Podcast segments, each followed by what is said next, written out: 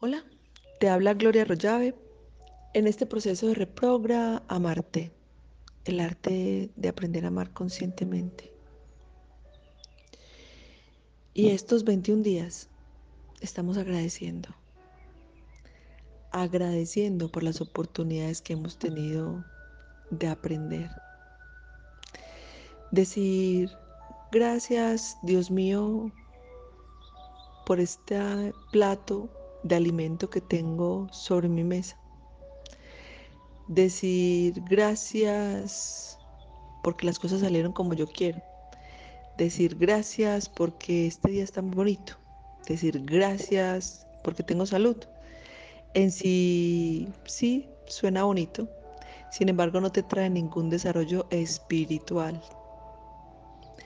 Con las cosas que nos gustan, que nos parecen chéveres y que nos agradan, lo que podemos hacer es valorarlas, disfrutar esos alimentos, disfrutar este día tan maravilloso, disfrutar y valorar la compañía de nuestros seres queridos, disfrutar de todo lo que hay, disfrutar como, sin quejarnos.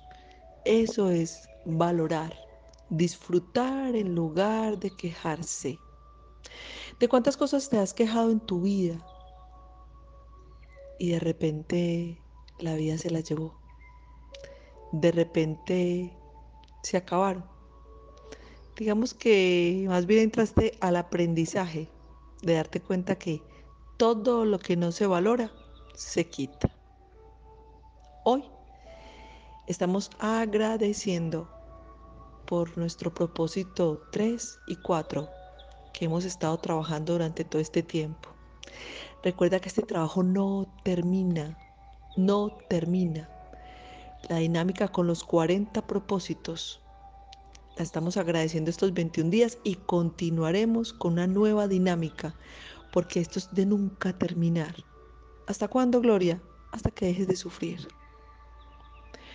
A veces en consulta cuando yo he colocado las tareas y le digo a las personas, vas a trabajar esta, este propósito, esta tarea, esta meditación, esta repetición, esta limpieza mental, esta reprogramación, 40 días y me miran con una cara de espanto.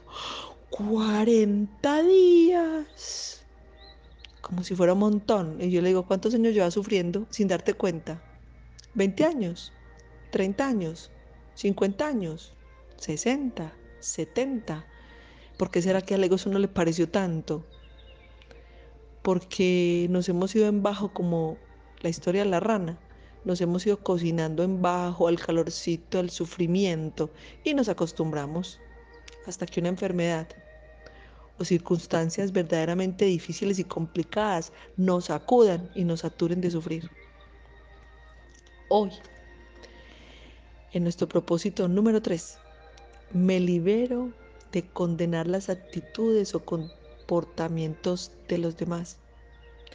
Comprendo que todos tenemos derecho a nuestras propias actitudes y comportamientos y que cada situación que me incomoda o molesta es una limitación de mis creencias que me impide aceptar a los demás tal y como son. ¿Qué tanto mantienes a los demás en el ojo del huracán? Criticando. Como nos decía Gerardo, el trauma de la cultura, cómo se comporta, cómo habla, cómo se expresa, no lo debería ser así. Te cuento que eso no te deja evolucionar. Mirar el proceso de los demás impide que tú hagas tu propio proceso, no sirve para evolucionar. Mirar el camino de otro no te sirve para tu proceso. Entonces hoy me libero del deseo de condenar las actitudes o comportamientos de los demás. Porque todo lo que tú juzgas y condenas lo estás haciendo bajo tu sistema de creencias, bajo eso que nos enseñaron a valorar tanto, la personalidad. Entonces ahí donde repetimos de una manera casi que ciega. Yo soy único e irrepetible. Claro que sí. Nadie, tiene nuestra misma ignorancia y nuestras mismas limitaciones. Todos tenemos distintas. Somos únicos e irrepetibles en la personalidad, en el amor y en, el, en la comprensión.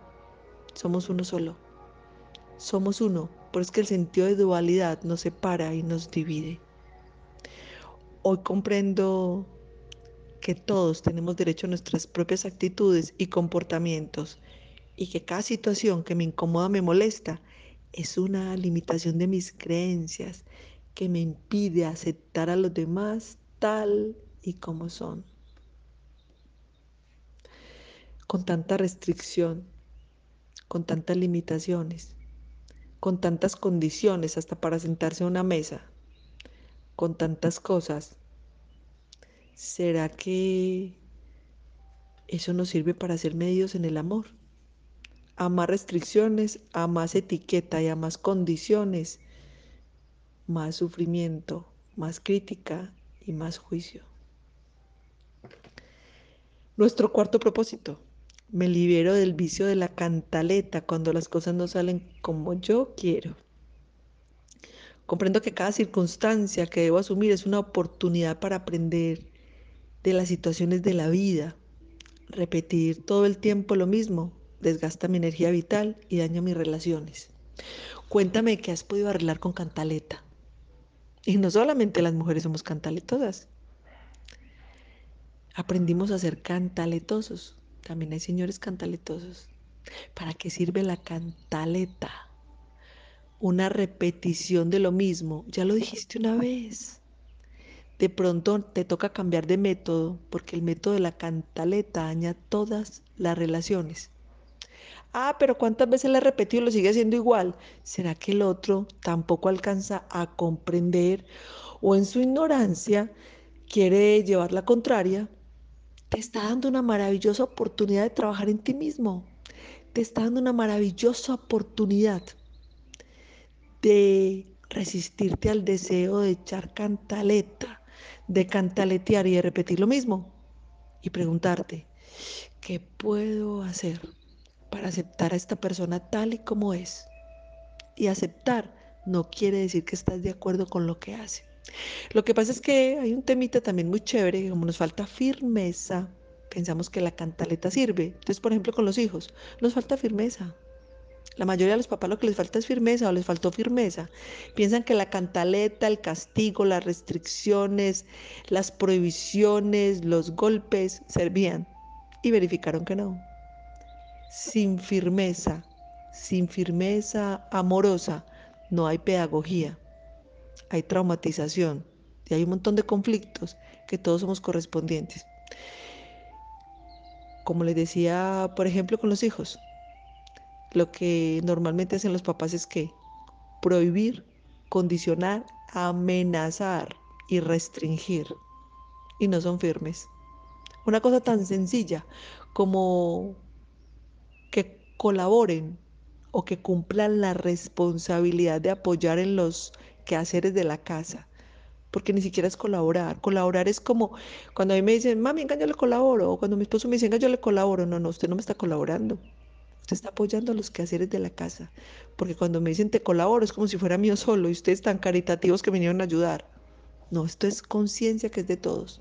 Entonces, por ejemplo, con las actividades de la casa que no todo el mundo colabora, no todo el mundo sirve, no todo el mundo está dispuesto. Por eso es que decir es apoyar el proceso de la casa, del hogar, las actividades.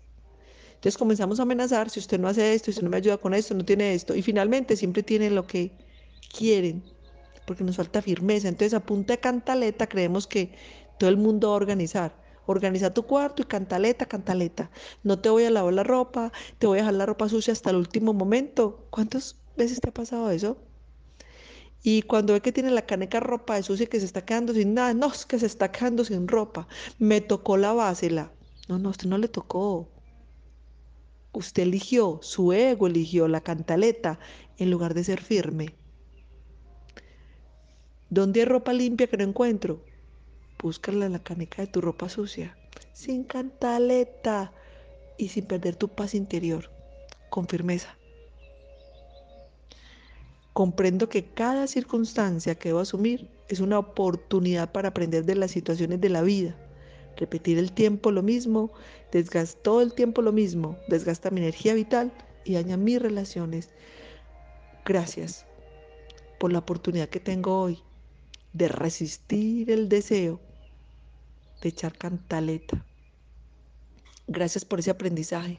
Gracias porque me doy cuenta que me he pasado la vida desgastándome, repitiendo lo mismo y hoy decido voluntariamente, voluntariamente, abstenerme de cantaletear porque me he dado cuenta que no sirve. Daña mi paz interior, baja mi energía vital, desgasta mi salud y termino peleando con todo el mundo, daña relaciones. Agradezco porque esta es una maravillosa oportunidad de entrenar. ¿Y dónde podemos entrenar? Donde pasa lo que no nos gusta. Todos quisiéramos vivir en un lugar donde la gente fuera pacífica, donde la gente estuviera dispuesta a servir. Si estás en un lugar que no es así, es porque es el lugar donde te corresponde para entrenar tu crecimiento espiritual. Porque en un lugar donde todo es perfecto no nos damos cuenta de nuestras limitaciones mentales. Un día alguien me decía, Gloria, es que la gente no es como uno quiere. Y yo me contesté por dentro, gracias Dios mío. ¿Qué tal que la gente fuera como uno quiere?